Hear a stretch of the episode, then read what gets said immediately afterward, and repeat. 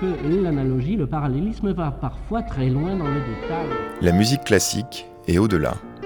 C'est l'heure métaclassique avec David Christoffel. Il y a des gens qui abusent des bonbons et à qui ça cause des problèmes, alors qu'il y a des gens qui abusent de plaisirs beaucoup plus déraisonnables ou illicites et qui ne rencontrent pratiquement aucun problème au bout du compte, ou tellement moins qu'ils auraient imaginé à cause de ceux qui ont abusé de leur confiance en les surchargeant de conseils, d'ailleurs très bienveillants quand on pense au fait que à chaque fois ça partait d'une très bonne intention. Il y a même des gens qui abusent de leur propre qualité et à qui ça peut jouer des tours. Et puis, il y a Hélène Delprat qui abuse, tout court qui exagère d'un rien ou d'un peu tout, ou même un peu plus, et encore d'autant que ça lui cause un certain nombre d'œuvres d'art dans lesquelles tout veut bien communiquer avec tout. C'est d'ailleurs à l'occasion d'une exposition d'Hélène Delprat intitulée Macbeth a raison à la galerie Marcel Duchamp à Yvetot, qu'en complicité avec le Centre d'art contemporain d'intérêt national Métaclassique vient farfouiller tout ce qui se trame avec ou par la musique dans tout ce que Hélène Delprat n'arrête pas d'abuser.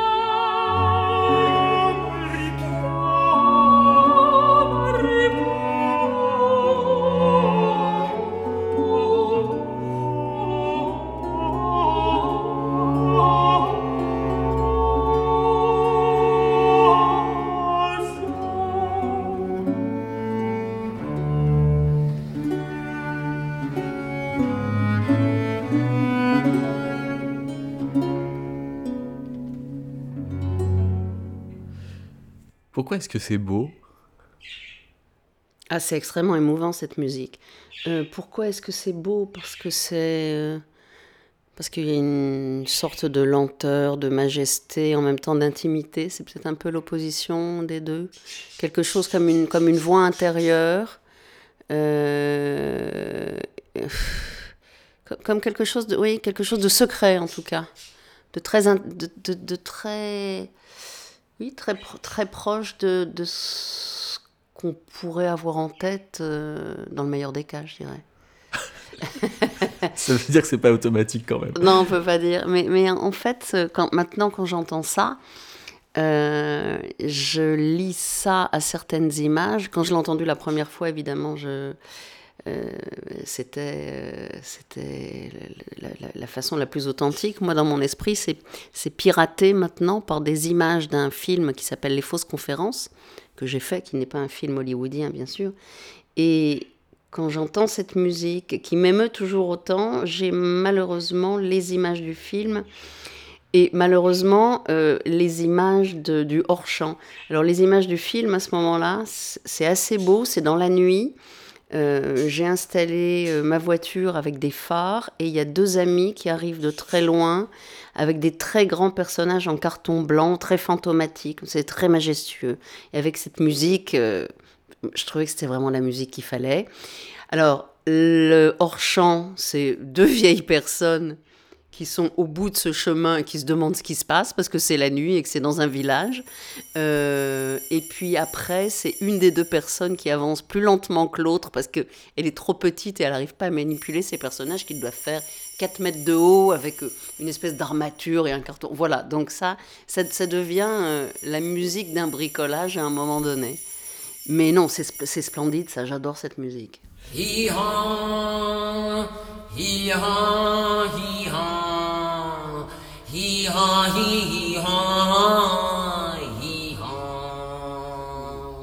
Il y a plusieurs images euh, où on vous voit avec des grandes oreilles. euh, alors ça me pose la question à, à quoi ça sert d'avoir de grandes oreilles?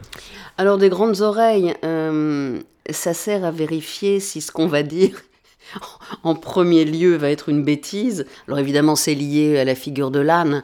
Euh, et euh, la figure de l'âne, euh, qui, bien qu'on qu'on s'en doute jamais, est liée aussi à la connaissance. Alors, il y a un auteur italien qui s'appelle, enfin, un auteur, un historien de l'art italien, qui est spécialiste de, de Giordano Bruno notamment, euh, qui a écrit tout un livre comme ça sur, le, sur les représentations de l'âne. Et euh, en parlant de cette figure de l'âne qui peut être ou ridicule ou sage, il y a l'idée euh, de l'âne négatif, je me souviens plus très bien, de l'âne positif. Et par exemple, dans, il y a très très longtemps, quand j'avais fait une, euh, scénographie pour les sept dernières paroles du Christ, par exemple, euh, il y avait euh, au moment de, je pense, Mère, comment, comment on dit? Mère, je suis ton fils. J'avais, et c'était, interprété par un seul danseur à l'époque qui était Jean Guizrix, au théâtre de la ville. J'avais utilisé une masse, un masque avec une, tête d'âne, comme ça. Parce qu'il y a aussi des représentations euh, de crucifiés avec des têtes d'âne, des espèces de graffitis qui existent depuis la nuit des temps. Alors, l'image à laquelle vous faites référence, c'est une image un peu, un peu grinçante. C'est vraiment le, c'est pas euh, comme disait euh, Paul Valéry euh, la, la bêtise n'est pas mon forme enfin c'est un peu quelque chose c'est lié au ridicule quoi enfin c'est pas Paul Valéry qui le dit mais c'est l'incipit de Monsieur Test et euh, Parce qu'il y a certaines caricatures où on voit des personnages à grandes oreilles, c'est en général des critiques musicaux.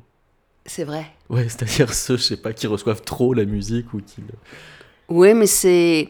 Mais je pense qu'on pourrait tous et, euh, avoir nos, nos grandes oreilles d'âne parce que en plus, euh, j'écoutais un acteur que j'aime beaucoup qui vient de disparaître, qui est André Wilms, et qui disait que maintenant le silence était un acte révolutionnaire. Et il est vrai que même si on parle pas, euh, les SMS, euh, l'agitation incessante, enfin je pense qu'on a dit ça de tout temps, mais il est vrai qu'on est toujours en train de parler, on est toujours en train de dire, on est toujours en train d'écrire des mots, on est toujours en train de vérifier si quelqu'un nous parle, on est toujours en train de dire qu'on va répondre ou de répondre, puis de re-répondre, et puis de re-répondre, au lieu de répondre une fois pour toutes. Et c'est comme une espèce, c'est pas une cacophonie, mais c'est un parasitage permanent. Euh, et les oiseaux sont pas là pour me contredire. Et ce qui fait que oui, on a deux, grands, deux grandes oreilles. Le, problème est que ces grandes oreilles maintenant euh, servent beaucoup à nous, nous auto-écouter. Donc c'est infernal.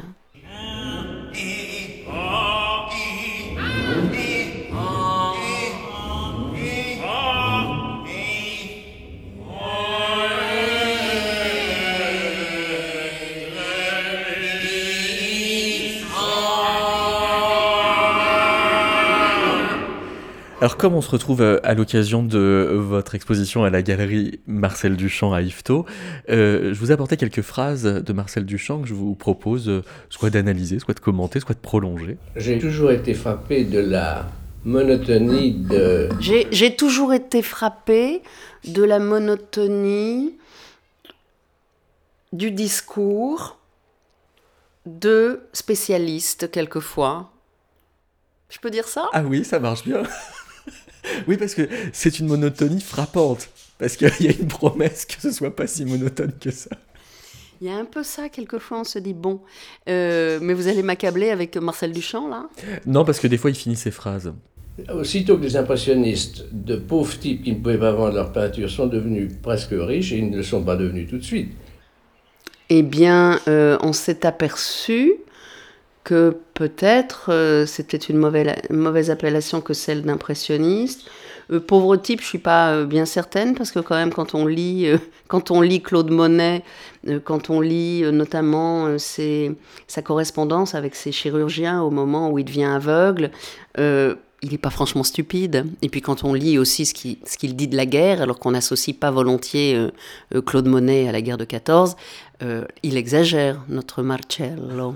Cette idée étant à la base de ce que je voulais exécuter, quand je l'avais fini, j'aurais pu recommencer, en faire une seconde, une troisième, une cinquième, une vingtaine. Là, il parle euh, D'une idée qu'il d'une réalise. idée Ouais. et il a raison.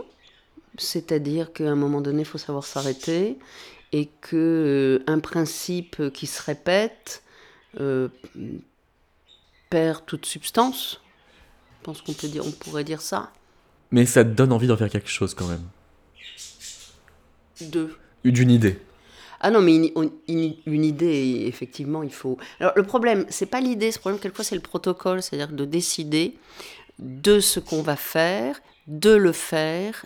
Donc, à mon sens, c'est pas nécessaire de le faire. À partir du moment où on visualise très bien ce qui va pouvoir être expérimenté ou réalisé, il suffit juste de le noter. Je pense que ça n'a ça n'a pas forcément lieu de d'exister réellement. Le plus important, c'est que l'idée euh, euh, ait, ait- ait pu naître. Mais malheureusement, euh, on n'a pas toujours la sagesse de ne pas faire de, de, de, de- comment de oui, de, non pas d'abandonner, mais de juste laisser une idée être une idée et de et de la développer juste intellectuellement, mais pas de façon formelle forcément. Mais pourquoi est-ce qu'on en rajoute alors? C'est parce qu'on n'a pas confiance assez dans l'idée toute seule? Ben, on en rajoute parce que. euh, on en rajoute pourquoi Par doute peut-être, hein, ou par commodité. Quelquefois, faire et refaire et refaire, ça rassure. Et, et, et le pire, c'est quand on ne s'en rend, quand, on ne s'en rend pas compte. Et ça, ça arrive aussi. Et c'est pas forcément lié à une mauvaise intention, mais on voit bien euh, que la nuance, que la limite entre l'obsession et la répétition, elle est vraiment mince. Donc une obsession, oui, une répétition, euh, non. Une obsession, par exemple, comme celle d'Opalka et, de, et des chiffres qu'il écrit, oui. Euh, sinon, euh, oui, il faut éviter le radotage, mais comment faire? On ne se voit pas, on- n'est pas toujours à même de s'analyser et de, de comprendre le désastre. Quoi. Mais vous, vos obsessions, vous les multipliez? Vous faites attention à ce qu'il n'y en ait pas trop pour pouvoir les tenir ou- Je m'occupe pas de ça, je fais ce que j'ai à faire. Comme je sais ça pas ce que c'est, je sais pas ce que c'est que mes obsessions. Ouais. Mes obsessions, c'est les mêmes que celles de tout le monde. C'est, c'est, je suis là et jusque quand? Voilà mon obsession. C'est- C'est pas beaucoup plus compliqué. J'ai ce côté presque fonctionnaire de l'artiste qui travaille pour lui tous les jours au lieu de travailler pour le gouvernement, comprenez-vous? Ah, évidemment, ça, il a entièrement raison. Euh, contrairement à ce que enfin, le sens commun croit, à savoir que l'inspiration, euh, les moments euh, éclairés, euh, les moments sublimes, les révélations, rien de tout ça. C'est vraiment, à mon sens, c'est les heures bureau qui comptent. C'est-à-dire que on peut espérer qu'il se passe un, micro minimum de choses si on travaille en permanence. Euh, Donc, euh, donc ça revient à quelque chose finalement euh, assez ordinaire, même si ça l'est pas. Mais c'est ce que quelquefois les étudiants savent pas quand ils commencent. C'est-à-dire que bah oui, c'est c'est les heures bureau, c'est les heures bureau et c'est tous les jours. Et si on le fait pas, il faut moi, j'appelle ça les abdos. Il faut, il faut, il faut en permanence, euh, invent- enfin, non pas inventer quelque chose, mais faire quelque chose chaque jour, même si c'est nul. Ça veut dire que vous avez une discipline de travail. Ah bah c'est obligé. Donc se lever à la même heure tous les jours. Un peu. Ouais. C'est un peu se lever à la même heure. C'est un peu. Ça n'est pas monotone, mais c'est. Les journées sont assez semblables. Et puis, euh, on pense aussi que, enfin, en matière de peinture, par exemple, euh, qu'un peintre, euh, il peint. Mais non, un peintre, enfin, je parle pour moi, ça s'endort devant ses peintures. Et ça, ça souhaite que, au réveil, euh, pouf, une métamorphose se soit accomplie, mais rien du tout. Donc un peintre, ça soupire, ça, euh, ça râle, euh, ça lit, ça lit entre, entre deux, deux machins qui sèchent. Oui, c'est tout un temps spécifique, mais qui n'a rien de... Les gens pensent toujours qu'il y a des choses extraordinaires dans les ateliers. Il n'y a rien d'extraordinaire. Il y a des tasses sales, euh, il y a des petites cuillères avec de, avec de la peinture dedans. Et il y a beaucoup de besogne. Et et- et- et il y a de la besogne, et il y a des sacs poubelles. Et euh, voilà, c'est pas un temple. hein. Il était une fois à la cour d'Eisenach. Un petit cabaretto qui son nom est Kleinsack. Feda Kolbak et ses jambes aussi jambes opposées. Clic-clac, clic-clac, clic-clac, voilà, voilà, clic-clac. Clic-clac, clic-clac, clic-clac.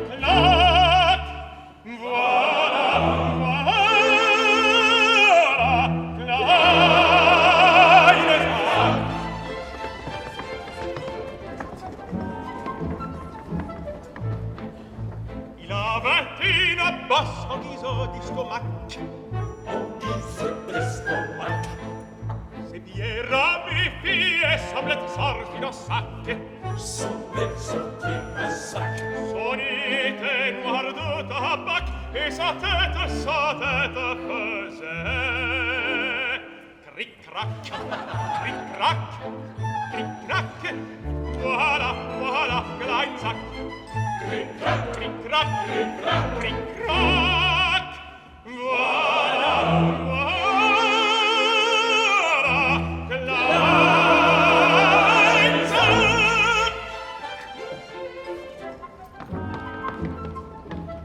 Alors, euh, oui, il y a longtemps que je n'avais pas écouté ça. Ça me fait, oui, j'aime beaucoup Offenbach. J'aime beaucoup Parce le- qu'il y a des onomatopées? parce que oui, il y a des, ono- des onomatopées, parce qu'il y a des rires qui sont euh, bah, des rires d'opéra. euh, et ça j'avais commencé une petite collection à un moment donné d'aller récupérer, euh, relever, euh, inventorier les, les rires euh, ou diaboliques ou les rires euh, comme à l'instant euh, collectifs, les rires de, de groupe, euh, euh, les rires euh, exagérés, euh, tout ce qui est euh, ouais, du domaine de, de l'excès un peu. C'est toujours très très très très marqué à l'opéra les rires. Je sais pas comment on les chante d'ailleurs les rires. Ça doit pas être si simple. Bah, en général, il y a écrit haha sur la partition. C'est toujours. Oui, mais comment même on fait? Je sais pas. Mais vous, par contre, quand vous chantez, vous êtes jamais loin de rire, j'ai l'impression.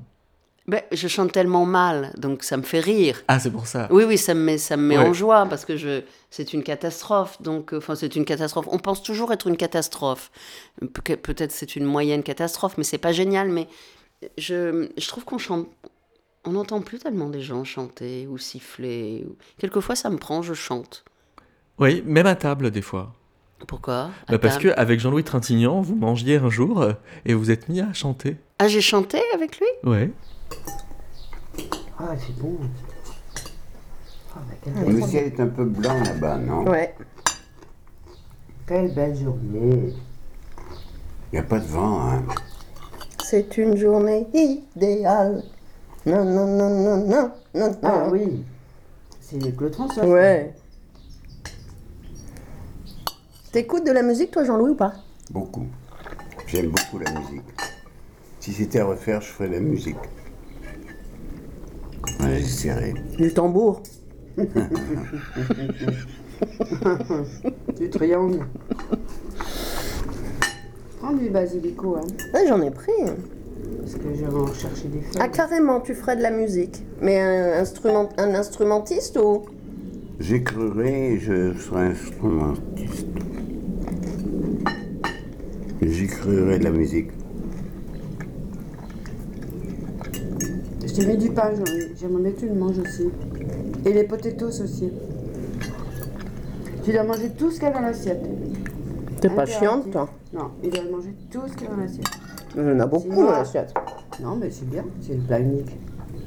Quand on voit des gens comme Glenn complet. Gould, Ouais. on se dit qu'il y y a beaucoup d'œuvres qui existent et qui sont à réinventer. C'est vrai, il a joué Bach comme euh, jamais on l'avait joué, quoi. Mais il n'y a pas de, de temps. On peut les inventer, on peut les réinventer. À l'écriture de Bach, oui.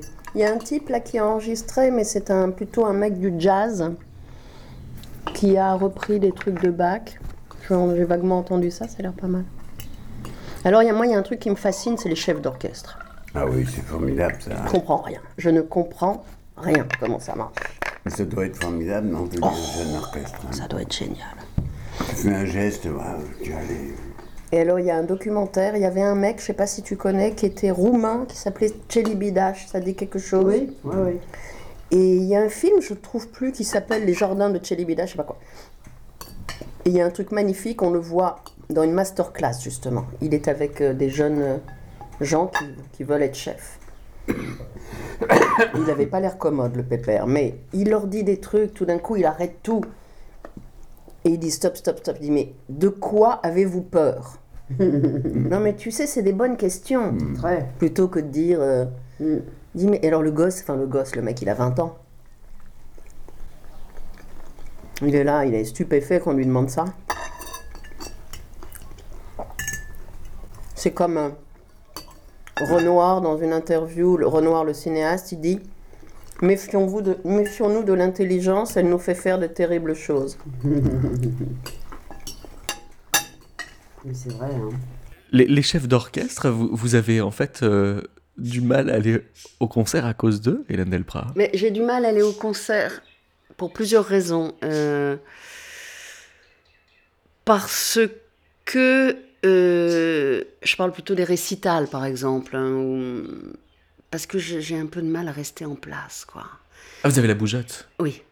Euh, L'opéra, c'est autre chose. Ça, ça, me- ça m'emporte totalement. Donc, je- j'adore ça- Mais le chef d'orchestre, dès qu'il apparaît, je ne pense qu'à une chose.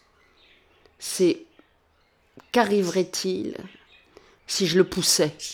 Et je me vois en permanence, vous savez, c'est comme une image en loupe, en boucle. Ah, je en le pousse. ah oui. Il se remet, je le pousse, je le pousse, je le pousse. Et c'est une obsession, donc je peux, c'est c'est infernal.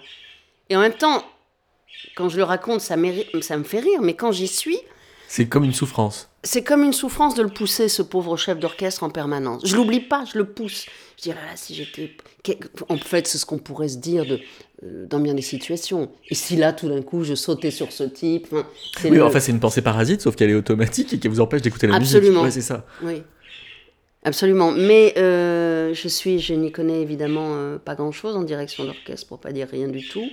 Et c'est pour ça que j'aime bien les émissions de, de, de, France, de France Musique le matin, dans- au cœur de l'orchestre, je ne sais trop quoi. Ah, l'émission de Christian Merlin. Ouais, c'est vraiment génial pour des gens comme moi qui sont vraiment euh, euh, ignorants.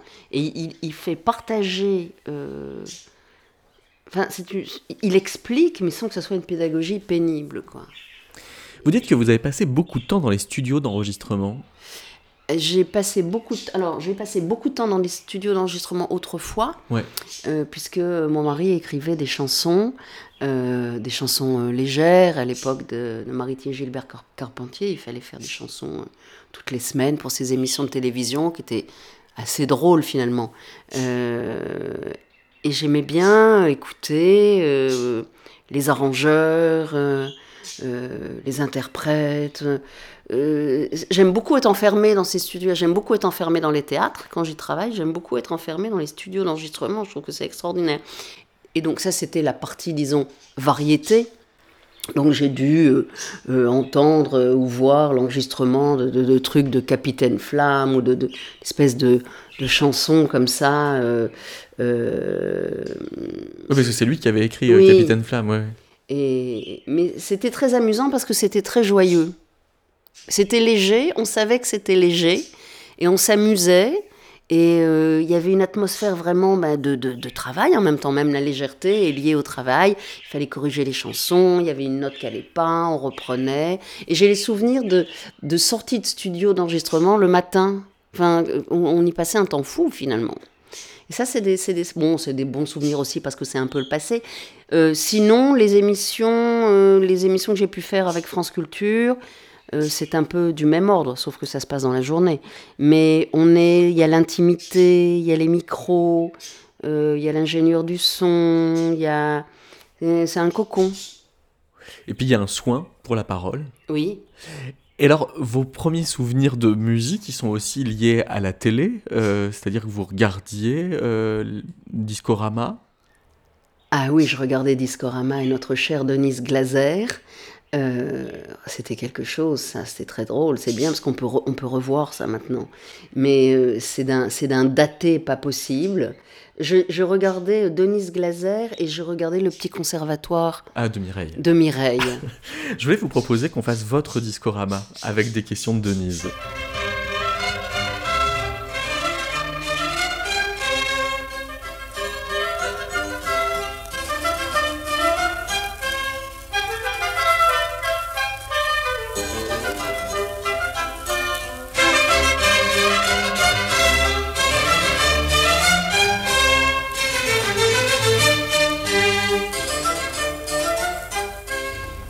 Jeunes femmes qui ont de très beaux yeux derrière lesquels il n'y a rien. Il y a des jeunes femmes comme vous. Et alors là, on a envie de tout savoir et de poser tout simplement la question. Qui êtes-vous? Oh, c'est extraordinaire. Oh, ces questions. Alors, euh, je suis une ravissante jeune femme aux yeux profonds. Euh, qui êtes-vous? Faut que je réponde à ça. Euh, je suis un individu qui tente euh, ben, d'avoir le maximum de liberté. Je crois que je réussis pas mal. J'ai toujours, euh, je, me suis toujours beaucoup préservée d'obligations, de choses qui m'ennuyaient, qui me concernaient pas, qui étaient quelquefois liées davantage à la réussite, mais qui me concernaient pas. Oui, je pense que j'en ai fait qu'à ma tête. Je n'en fais qu'à ma tête, sans que ce soit agressif. Mais je, je mets, non, je mets même pas un point d'honneur, parce qu'il n'y a pas d'honneur là-dedans, mais je ne peux être bien que si je peux m'organiser comme je le souhaite. Je voudrais bien savoir beaucoup de choses sur votre carrière, euh, sur ce que représente pour vous euh, le cinéma, le théâtre, euh, la chanson, puis après la vie. Alors, ce que représente tout ça,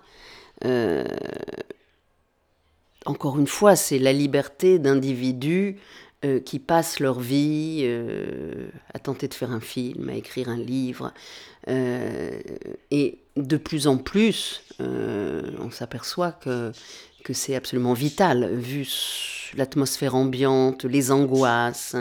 Euh, ce sont les derniers, les derniers lieux, que ce soit le théâtre, le cinéma, la peinture, tout ce, que, tout ce qui est lié aux arts plastiques, la musique bien sûr.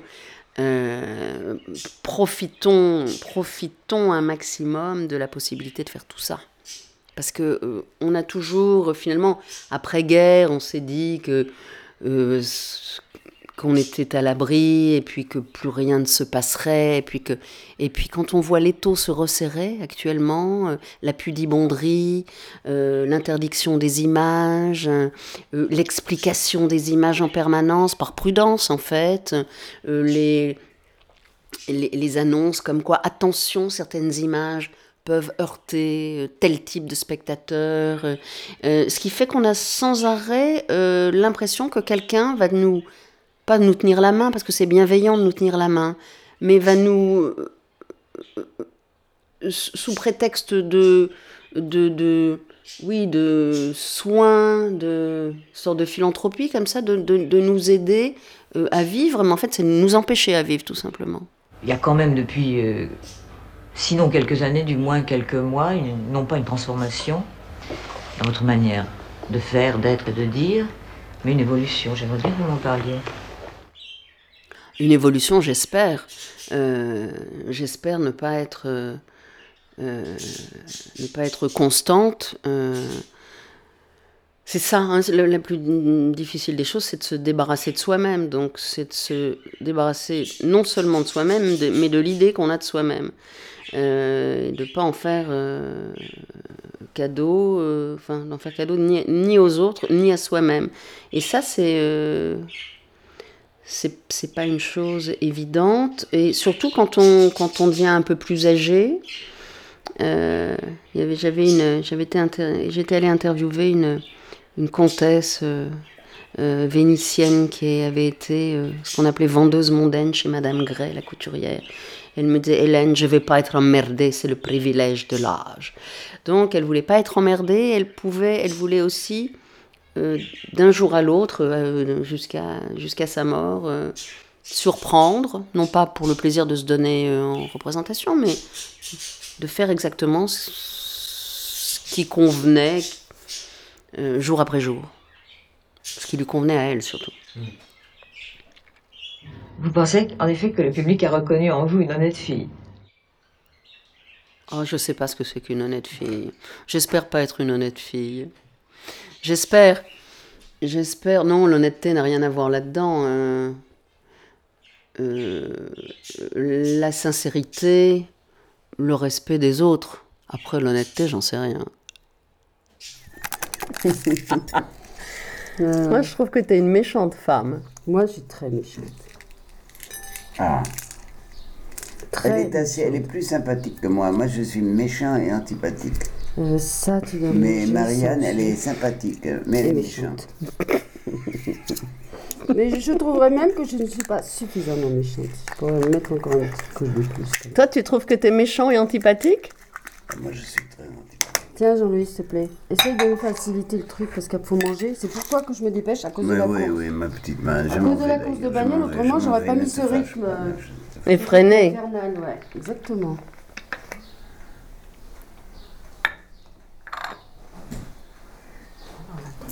T'es pas antipathique, tu fais l'antipathique. C'est- Oh, il y a le faisan là-bas, regardez. Mais il y a de l'eau là. Oui, il y en a, il y en a plein. Il y en a dans le verre. Alors, j'en mets pas. Ben, Merci.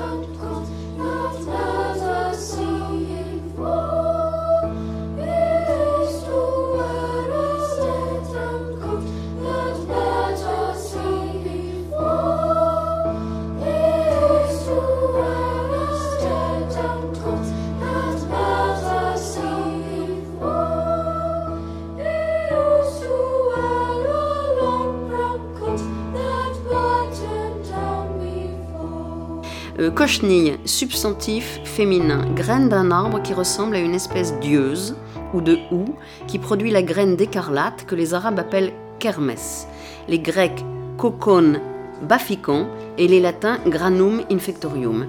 Ils l'ont aussi appelé blata. Et souvent ce mot s'est pris pour la pourpre, comme on voit dans Paul Diacre. Ménage dérive ce mot de cochinula, je ne sais pas qui est ce monsieur Ménage, diminutif de coccus ou de cusculium, qui était un mot espagnol plutôt que romain, dont s'est servi Pline. Les Espagnols l'avaient pris des Arabes et il s'est formé de coccus et de gullius, parce qu'en Orient, gueule signifie rouge, comme dans l'héraldique d'ailleurs. Euh, Cette graine est grosse comme un pois, pleine d'un sucre rouge qui croît au pied, et souvent au milieu des feuilles de l'arbre qu'on appelle Ilex glandicera. On l'accueille au mois de mai et de juin, nanana, nanana.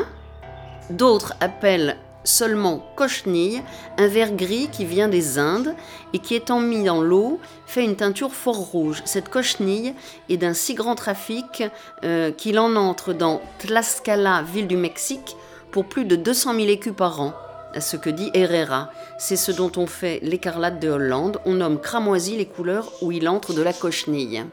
Et la cochenille, c'est lié pour moi un, magasin, une boutique de peinture qui s'appelait À la momie et qui était euh, à côté de la rue Saint-Denis. J'oublie le nom de la rue. Et euh, ce- cette boutique euh, était signalée par un sarcophage un peu rafistolé. Et il y avait beaucoup de prostituées encore à cette époque-là. hein. C'est mauvais, là, je commence à raconter des souvenirs. C'est que le temps passe. Et il y avait des prostituées qui étaient en train de fumer à côté de ce sarcophage. Et à l'intérieur, il y avait un monsieur très 19e siècle. Et il m'avait montré de la cochenille. Et il m'avait expliqué que la cochenille, c'était un pigment fait à base de d'ailes de coccinelle. Donc, si vous voulez, quand ce ce que j'aime justement dans les mots obsolètes, les mots merveilleux, les mots précieux, c'est une espèce d'invention que, que ça apporte. Alors après, on peut, ça peut friser le ridicule selon la façon euh, dont on les emploie, comme dans les femmes savantes, euh, non, les précieuses ridicules, les commodités de la conversation. Voiturez-moi ici les commodités de la conversation, mais c'est quand même extraordinaire. Et on s'aperçoit qu'après, quand on a, quand on, on, entend certains mots euh, actuellement ou depuis bien des années. en remplacer d'autres et en les compliquant.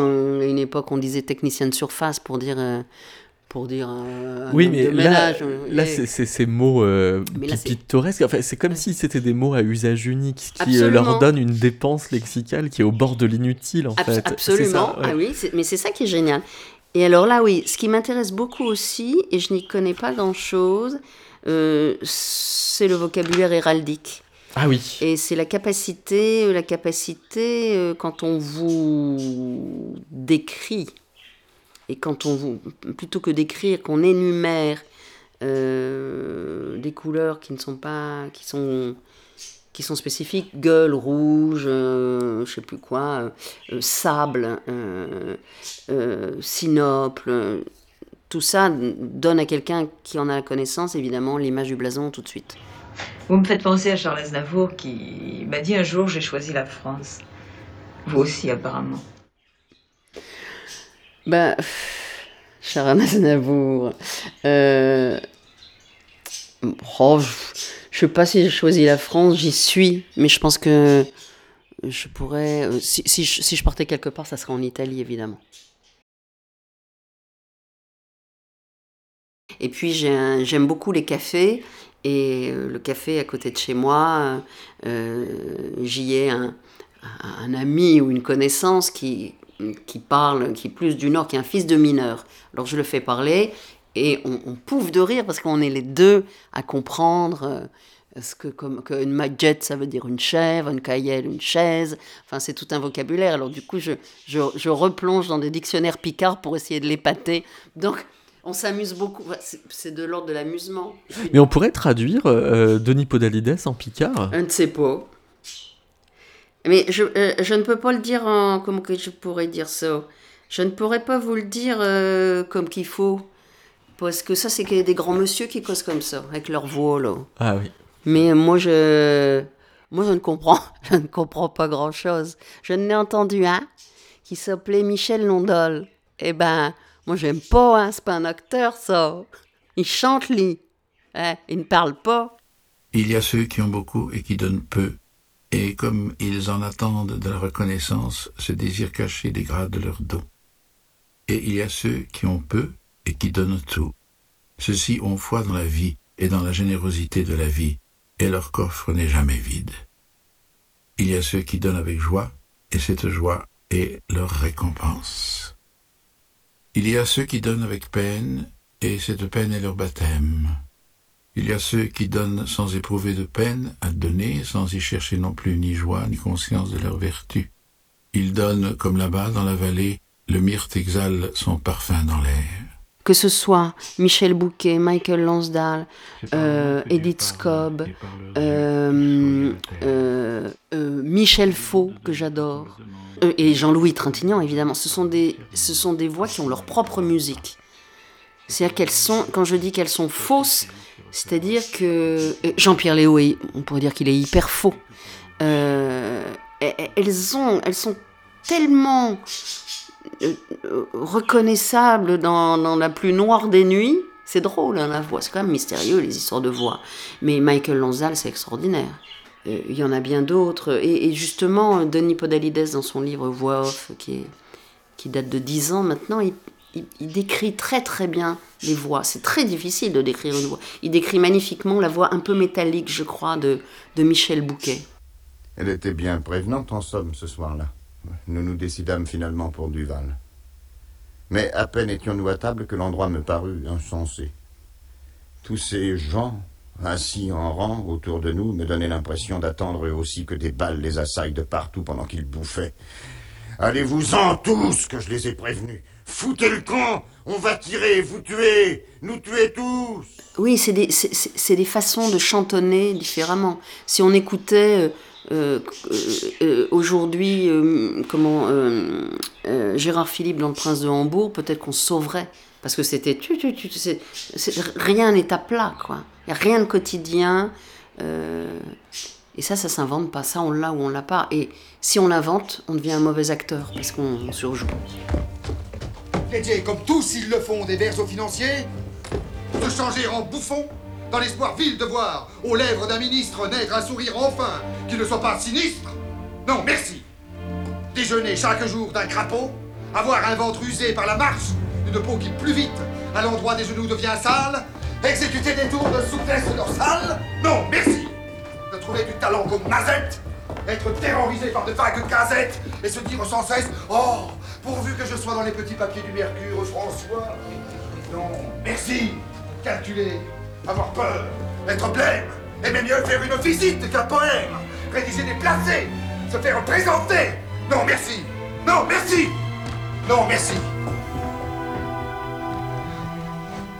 Mais chanter, rêver, rire, passer être seul, être libre, avoir l'œil qui regarde bien, la voix qui vibre, mettre quand il vous plaît son feutre de travers pour un oui, pour un non, se battre ou faire un vers, travailler sans souci de gloire ou de fortune à tel voyage auquel on pense, dans la lune, triomphant par hasard, en garder le mérite, bref, dédaignant d'être le lierre parasite lors même qu'on n'est pas le chêne ou le tilleul. Euh, Gérard Depardieu a une voix chantante. Ne pas monter bien haut, peut-être. Quand on le voit même dans les, dans les films passés, il y a quelque chose Mais tout seul. qui est drôle, qui est d'une extrême délicatesse.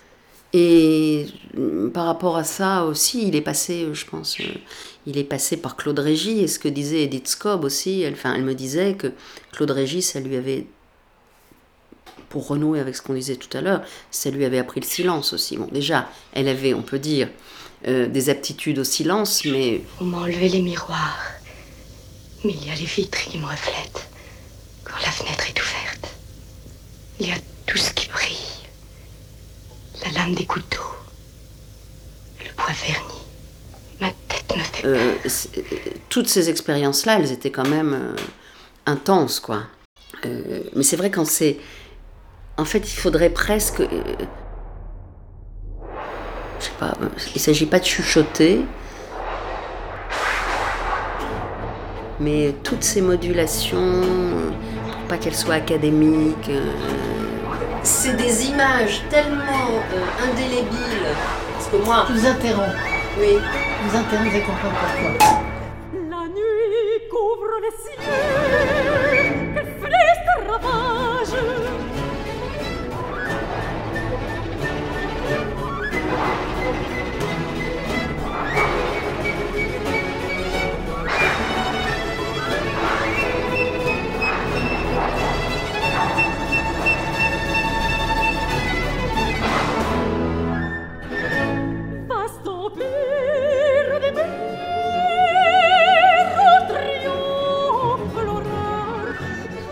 c'est notre côté sportif d'une part, et d'autre part, Alors si je, je fais souvent des, des, comparaisons avec, euh, avec le sport, justement, quand je disais tout à l'heure qu'il faut travailler tous les jours, c'est comme les abdos, ce que je dis aux étudiants, ou, mais sauf la compétition.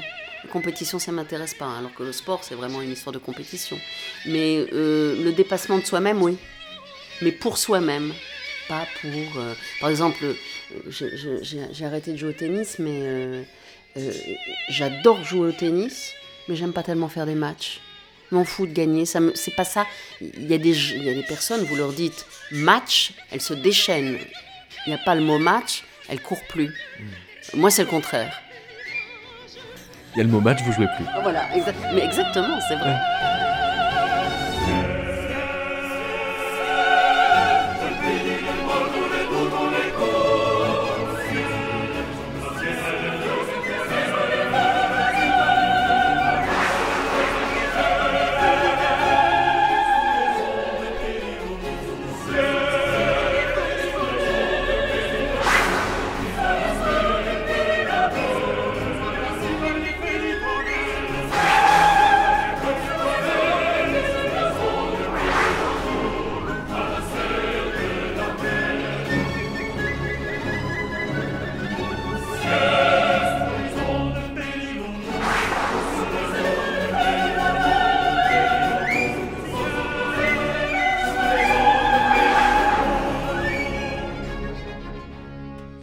Je crois que c'est ce qui a frappé le plus, c'est cette espèce de, de- de joie de vivre.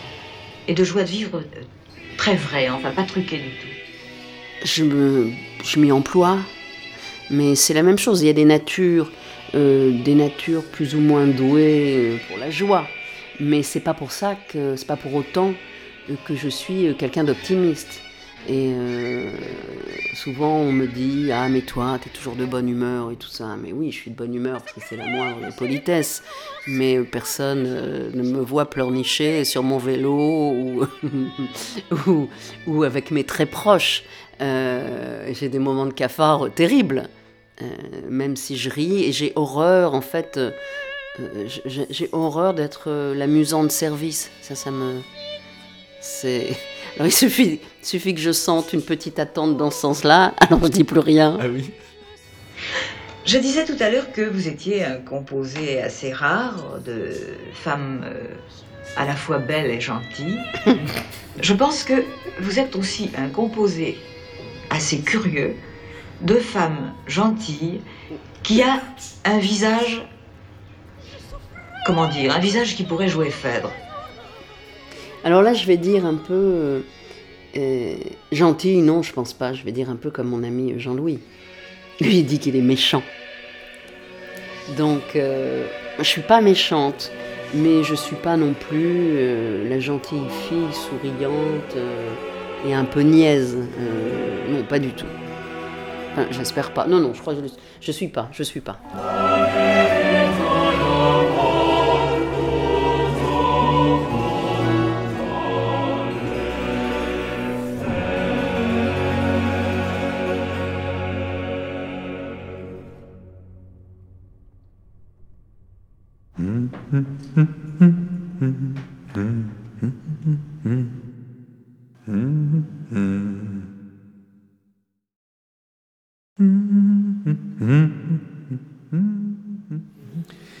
Alors précisément, le, le geste de marmonner Don Giovanni, Mhm. il révèle quoi?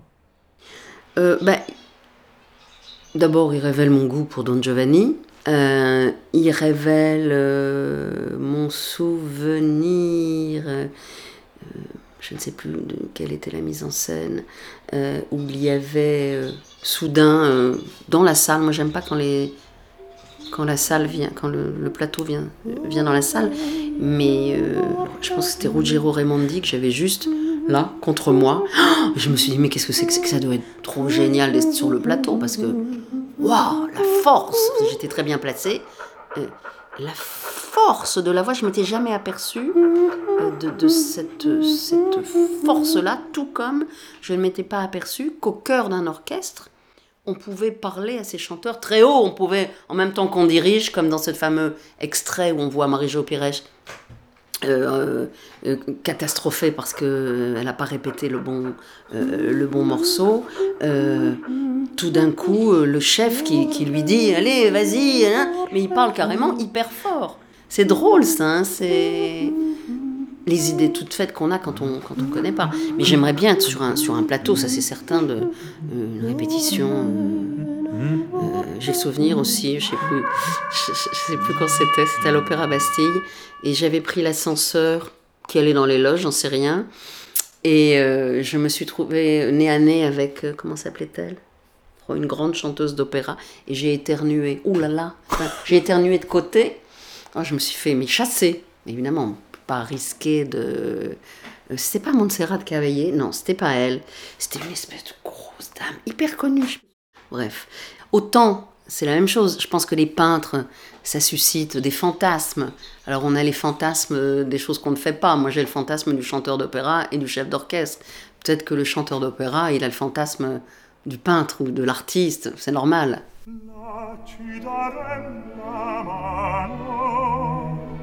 a mi dirai di sì. Vedi non è lontano partiam ben mio da qui. Vorrei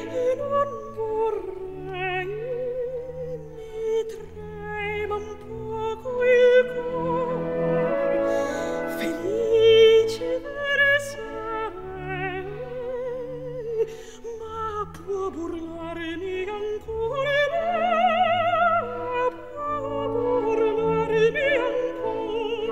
Dans, dans vos lectures, il y- a aussi euh, Pline l'Ancien. Oui. Euh, Qu'est-ce que vous allez chercher chez Pline Oh, l'Ancien? ben, je vais chercher des, justement aussi des remèdes, des descriptions. Je vais chercher la sensation de que ce qu'il raconte euh, est tout à fait euh, aussi euh, d'actualité. Et puis il exagère aussi quand il invente. C'est pas lui qui invente euh, des remèdes. Ça, c'est les remèdes, c'est dans je ne sais plus la Pseudodoxa epi- euh. Je ne sais plus ce que c'est. C'est de j'ai ça à côté. C'est un énorme bouquin. On a l'impression qu'on s'en sortira jamais. Et c'est très drôle parce que c'est plein d'inventions pour lutter contre la fièvre carte, pour lutter contre je ne sais quoi. Il suffit de mettre sous votre oreiller euh, euh, les aventures d'Ulysse, par exemple. Il suffit de mettre Homère sous l'oreiller. Et je sais complètement absurde. Si on se met le livre 4 sur la tête, on est censé euh, guérir aussi. Oui, mais de peut-être aussi, de- oui. On a le même médecin. C'est ça.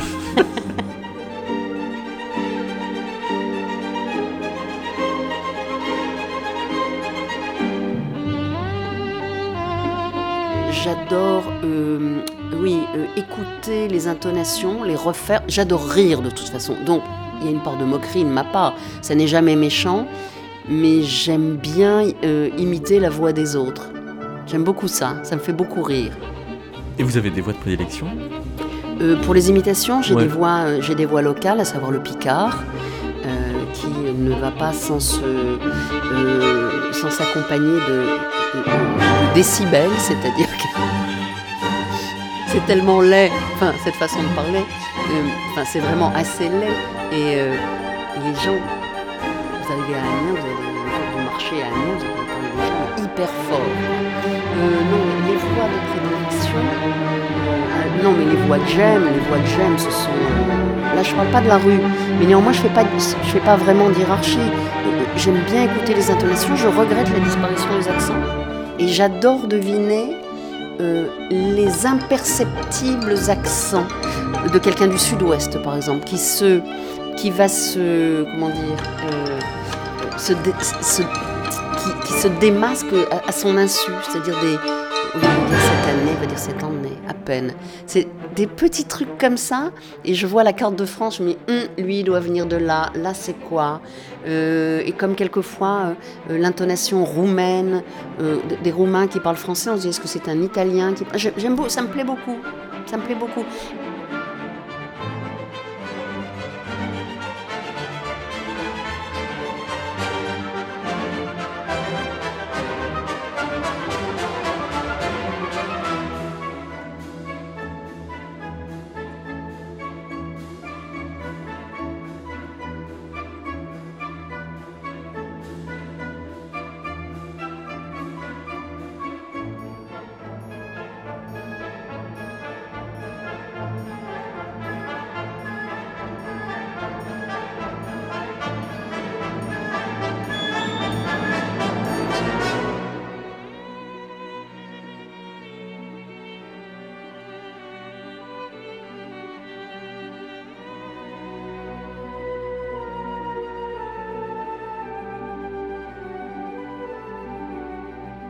Par exemple, euh, à Amiens, on ne dit pas une peinture, on dit un cadre.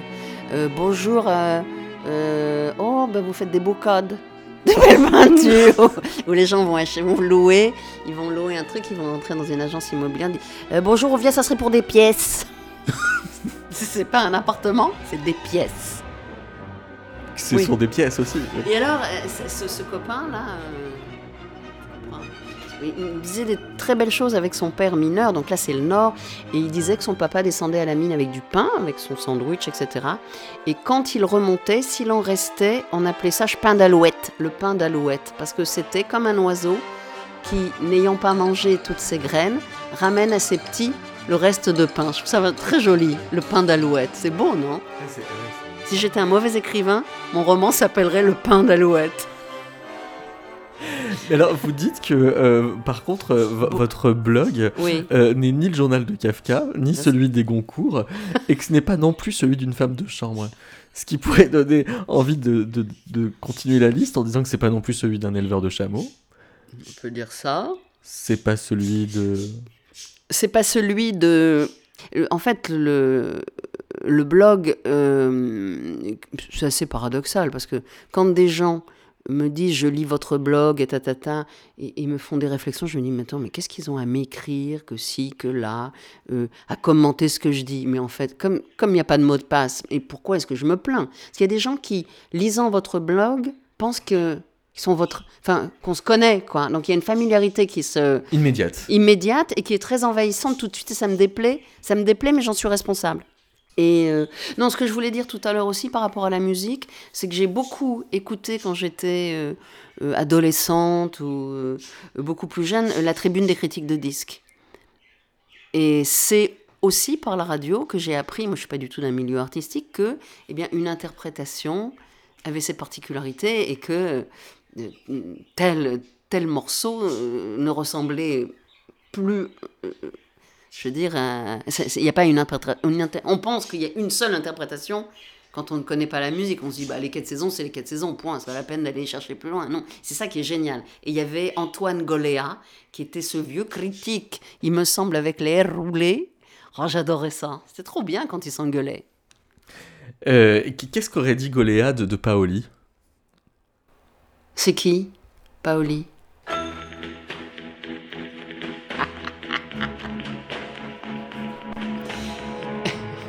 J'adore. Sapore di mare, ah, sale, pas di mare. Sapore di te, mare.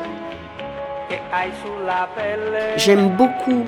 euh, je crois que j'ai un livre qui s'appelle euh, Les mots obsolètes ou Dictionnaire des mots précieux. Euh, J'aime beaucoup ça. Euh, quand tu viens te sécher à côté de moi. Je suis pas très sophistiquée. euh, je peux parler vraiment euh, comme un chartier, euh, mais ça n'empêche que j'aime beaucoup la sophistication. Ça sent un peu la plage d'Italie, elles sont toujours bruyantes. La plage d'Italie, la, la- la radio qui marche, et puis une légère petite odeur de friture, peut-être quelque chose comme ça. Les churros, Ouais. plages popu, moi j'adore ça. Antoine il, je pense qu'il aurait ri, parce que tout ce, qui est- amusant euh, chez, entre guillemets, euh, tous les spécialistes, c'est qu'on les entend dans des émissions très très sérieuses, mais bon, ils s'amusent quand même hors antenne, je pense. Je pense que ça l'aurait amusé Antoine Goléa, sinon il aurait dit, écoutez, je ne suis pas assez, je, je ne suis pas le spécialiste de ce genre musical. Mais ça serait drôle de faire une émission de tribune des critiques de livres. Ça existe encore d'ailleurs, mais ça s'appelle peut-être plus de, de mettre un truc comme ça, de mettre des interprétations de chansons italiennes, genre un 1er avril, et de voir euh, qui joue le jeu en disant ah, mais là euh, c'est un peu trop rapide, là le pizzicato. Ça... N'est-ce pas, ça représente tout de même, justement, moi je trouve, un accro... il, il- il- il s'accroche complètement à des... C'est un destructeur de la forme. Et lui représente justement une réaction formelle Oui. par rapport à la Oui. musique qu'on faisait à son époque. Oui, on a essayé de le faire plus que ce n'est vrai d'ailleurs. Beaucoup de panache, moi je Je trouve ça normal. Ah, c'est même, c'est même Oui, très oui. glorieux. C'est Oui. même très très glorieux. Il ne se gêne pas. Non, absolument. Et ça, c'était aussi une des caractéristiques de l'époque. On jouait le jeu complètement. Euh, Quitte à faire beaucoup de fausses notes. Ça, les gens à, à l'époque. Mais là, il y en a pas. Il y en a remarquablement. Ici, il n'y en a pas. Il y en a pas. Quel tempo è dei giorni che passano pigri e lasciano in bocca il gusto del sale. Ti butti nell'acqua e mi lasci a guardarti e rimango da solo nella sabbia e nel sole. Poi torni vicino e ti lasci cadere così nella sabbia e nelle mie braccia e mentre ti bacio sapore di sapore di mare sapore